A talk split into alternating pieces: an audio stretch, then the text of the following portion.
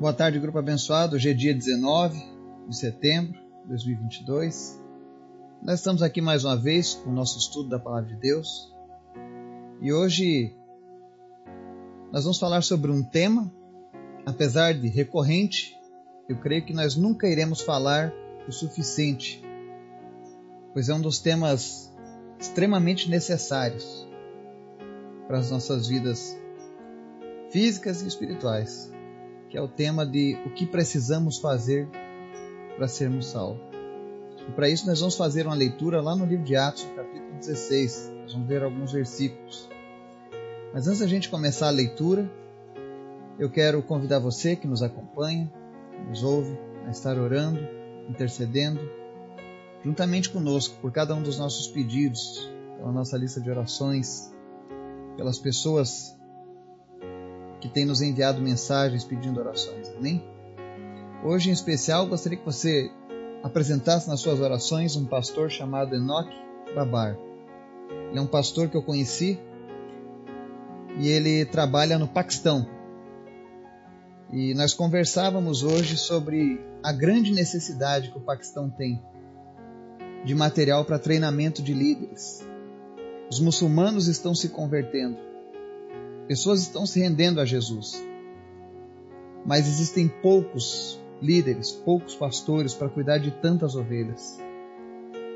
E hoje nós começamos um, uma conexão, que eu creio que venha de Deus, para de alguma maneira ajudar esses líderes paquistaneses a cuidar daqueles que Jesus tem chamado naquele país. Então esteja orando pela vida do pastor Enoque. Esteja orando para que os planos de Deus para aquela nação se cumpram e que a gente possa fazer parte disso. Amém? Esteja orando também pela, pela minha viagem para a Etiópia, para que Deus esteja tomando conta de todas as coisas necessárias. Ore também pela nossa viagem missionária, será nessa quarta-feira para Santo Sé e Sobradinho. Enfim, nós precisamos das suas orações Vamos orar? Obrigado, Deus, por mais um momento que nós temos na tua presença, por este alimento diário que é a tua palavra. Ensina-nos a cada dia, Deus, a, a desejarmos mais e mais a tua presença, a tua palavra. Que nós venhamos a receber sempre com alegria este momento na tua presença. Que nós não sejamos religiosos, mas que sejamos íntimos de ti, Jesus. Perdoa, Pai, as nossas falhas. Perdoa, Pai, as coisas que fizemos que não te agradaram, mas em nome de Jesus, que nada impeça a nossa oração de chegar ao teu trono. Visita cada pessoa que está nos ouvindo agora e vai abençoando cada lar, cada empresa, aonde quer que essa pessoa se encontre. Que o teu Espírito Santo esteja agora, meu Deus, visitando ela, suprindo ela em todas as suas necessidades mas especialmente, Pai, confirmando a tua palavra com poder e graça no coração de cada um. Eu oro por aqueles que estão enfermos e eu peço, Jesus, a tua cura sobre cada uma dessas pessoas. Que em nome de Jesus, toda raiz de câncer, todo caroço, todo tumor desapareça em nome de Jesus. Enxaqueca, dores nas costas, não importa qual seja a doença que essa pessoa tem. Nesse exato momento, que o teu Espírito Santo agora fortaleça a fé dessa pessoa e ela seja curada agora em nome de Jesus.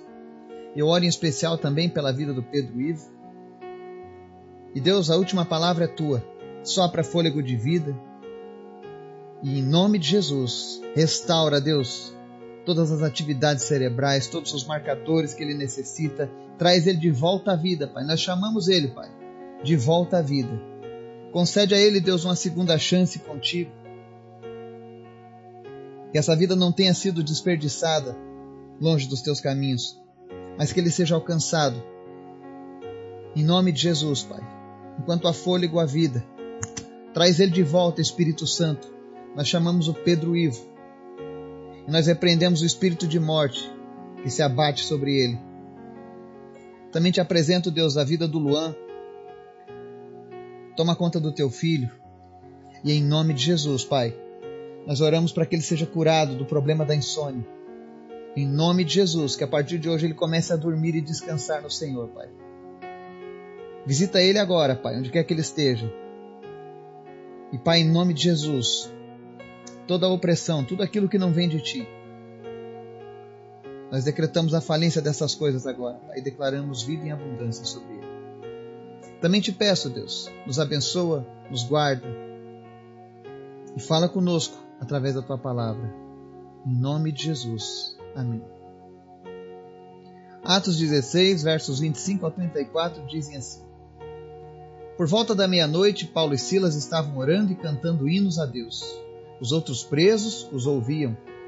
De repente houve um terremoto tão violento que os alicerces da prisão foram abalados. Imediatamente todas as portas se abriram e as correntes de todos se soltaram. O carcereiro acordou e, vendo as portas da prisão abertas, desembanhou sua espada para se matar, porque pensava que os presos tivessem fugido. Mas Paulo gritou: Não faça isso, estamos todos aqui.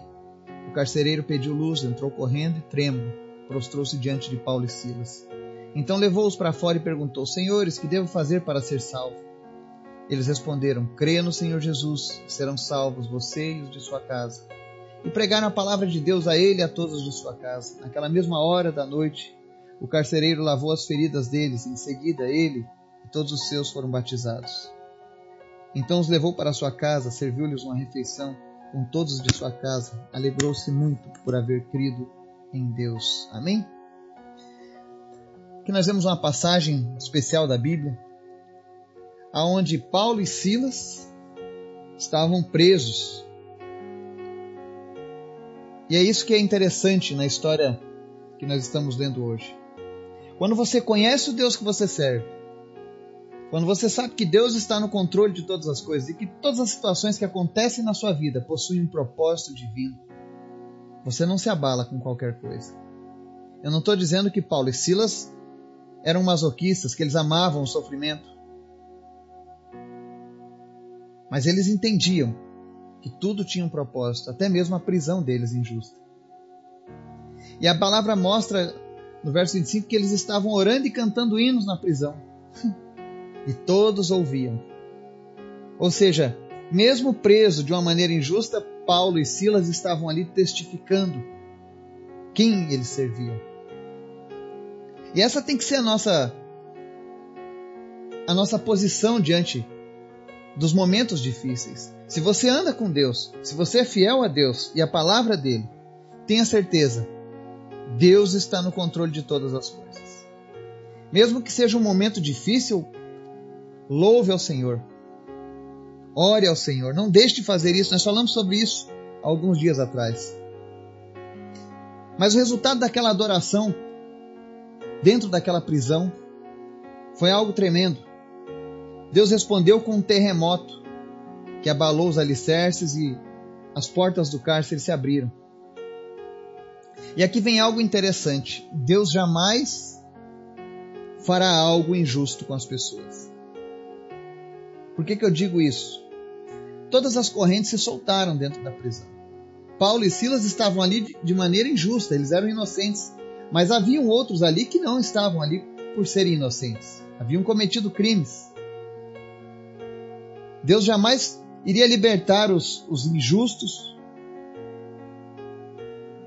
e colocar alguém numa situação difícil ou, de risco. E eu digo isso porque quando o carcereiro acorda e vê as portas abertas da prisão, o que, que você pensa se você fosse um carcereiro? E você olhasse e visse todas as portas da, da prisão abertas? Você falhou. E quando ele viu que tudo estava aberto, ele falou: Bom, agora não me resta mais nada a não ser me matar. E quando ele estava prestes a se matar, Paulo impede ele, dizendo: Não faça isso, estamos todos aqui. A Bíblia não relata como foi que Paulo fez para manter os outros presos ali dentro com ele. Porque a tendência natural de quem está preso é querer fugir o quanto antes. Uma das explicações que nós temos é que os louvores e a oração de Paulo tocaram naqueles corações. Eu quero crer que não foi apenas a família do carcereiro e ele que se salvaram, mas que muitos daqueles que estavam presos naquela noite quando viram aquele milagre acontecendo, das cadeias se abrindo, eu creio que muitos ali se renderam a Jesus. Mas a verdade é que não saíram, ficaram ali. Porque o objetivo ali não era simplesmente soltar os presos, libertar os cativos, mas era Deus queria salvar vidas naquele lugar.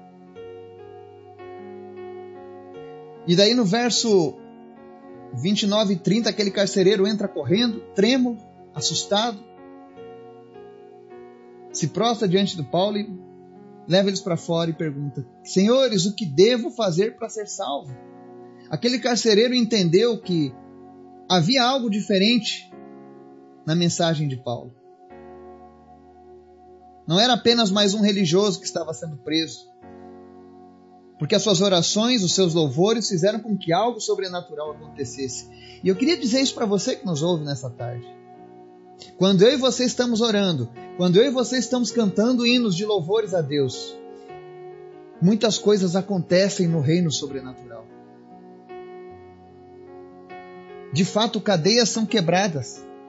Muitas pessoas estão aprisionadas nas nossas famílias por cadeias. E a única forma de quebrar essas cadeias é através do louvor e da oração. Então não cesse de fazer isso. Eu creio que nessa tarde Deus está despertando pessoas para continuarem perseverando em oração, porque essas cadeias serão quebradas. Outra coisa que é importante, eu vejo a falha do carcereiro, ele desembanhando a sua espada no primeiro momento para se matar. Muitas pessoas pensam que cometer um suicídio, tirar a própria vida, vai ser a solução dos problemas. Mas Deus oferece vida e vida em abundância. Deus não oferece a morte como uma opção para nós, mas Ele nos oferece vida. Quantas pessoas cometem o suicídio simplesmente porque nunca tiveram a oportunidade de conhecer essa opção que é Jesus nas nossas vidas? Quem sabe tem pessoas hoje que estão ouvindo essa mensagem e ela alcança muitos lugares, graças a Deus que estão pensando em tirar sua vida. Estão como aquele carcereiro. Eu falhei na minha missão, eu falhei naquilo que eu estava com a responsabilidade de cuidar. Talvez você não permitiu que as portas de uma prisão se abrissem, mas você falhou com a sua família, você falhou no seu casamento, você falhou na sua empresa, você falhou com seus filhos, ou você, filho, falhou com seus pais ou com sua namorada ou com qualquer pessoa, com sua esposa, e você está se sentindo culpado por isso. E talvez haja uma voz aí na sua alma dizendo: Olha, tire a sua vida, porque você não é mais digno. Mas eu quero dizer para você: não faça isso. Você não está sozinho.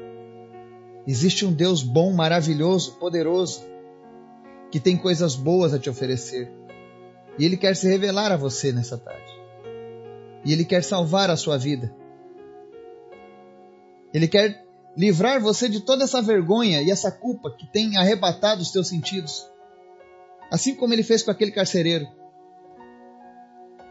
E é interessante que aquele carcereiro, ao reconhecer que Paulo e Silas tinham algo que podia mudar a vida deles, ele pergunta: O que eu devo fazer para ser salvo? E é interessante que Paulo e Silas respondem: Creia no Senhor Jesus e serão salvos você e os de sua casa. Esse versículo ele também traz muita controvérsia. Aqui Paulo está afirmando que se você crer em Jesus, serão salvos você e os de sua casa. E eu creio nisso. Eu creio nisso. Desde o dia em que eu conheci Jesus, Deus tem salvo pessoas da minha casa. Não apenas os meus filhos, mas também aqueles que eu considero pessoas da minha casa. Deus colocou pessoas maravilhosas no meu caminho.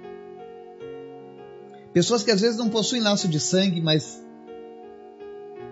mas os laços que nós possuímos agora são eternos. Porque nós vamos nos encontrar um dia na eternidade também. Só que essa promessa de crê no Senhor e será salvo tu e da sua casa, ela não é uma promessa para você ficar parado. Ah, eu aceitei a Cristo e agora eu sou salvo, então automaticamente os da minha casa vão ser salvos também. Não. Ela possui uma condição, além de crer em Jesus. E o carcereiro entendeu aquilo. Porque o verso 32 ele ensina: E pregaram a palavra de Deus a ele e a todos de sua casa. Quando você conhece a palavra de Jesus, se você deseja que essa promessa se cumpra na sua vida, na sua família, você precisa pregar o Evangelho. Você precisa levar a palavra de Deus para todos os de sua casa. Aí sim, essa promessa se cumprirá.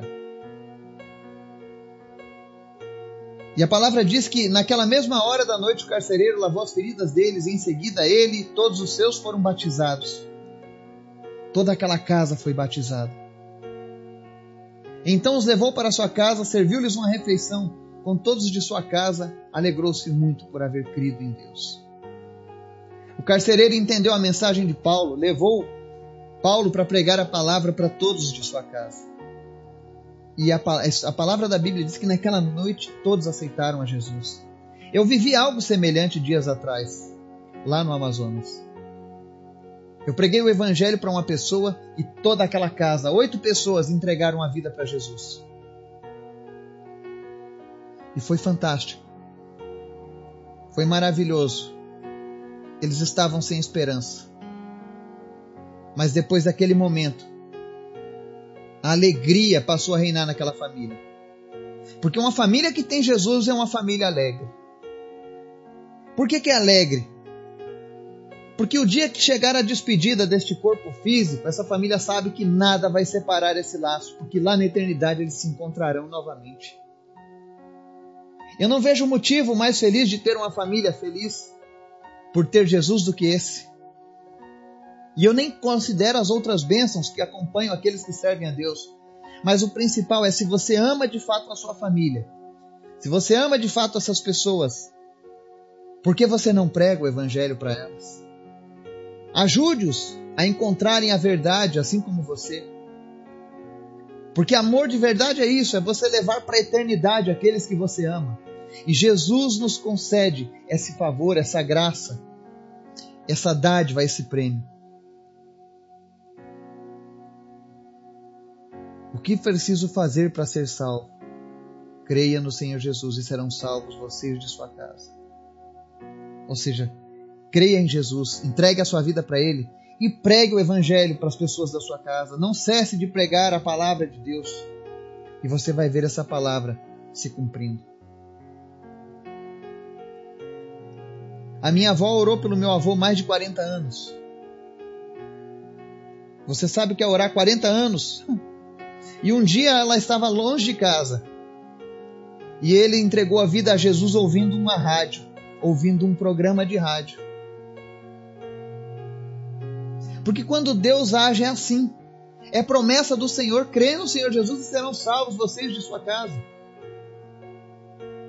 Aqui na minha casa todos já estão salvos. Que é eu, a minha esposa, os meus filhos. E agora eu oro pela sua casa. E se possível eu pregarei para cada um deles. Faça a sua parte, comece a pregar o Evangelho. A maior demonstração de amor que nós podemos dar por alguém é essa: é de oferecer Jesus para as pessoas. Que o Espírito Santo de Deus esteja nos guardando e nos abençoando, e que muitos sejam salvos em nossas casas, em nome de Jesus. Amém.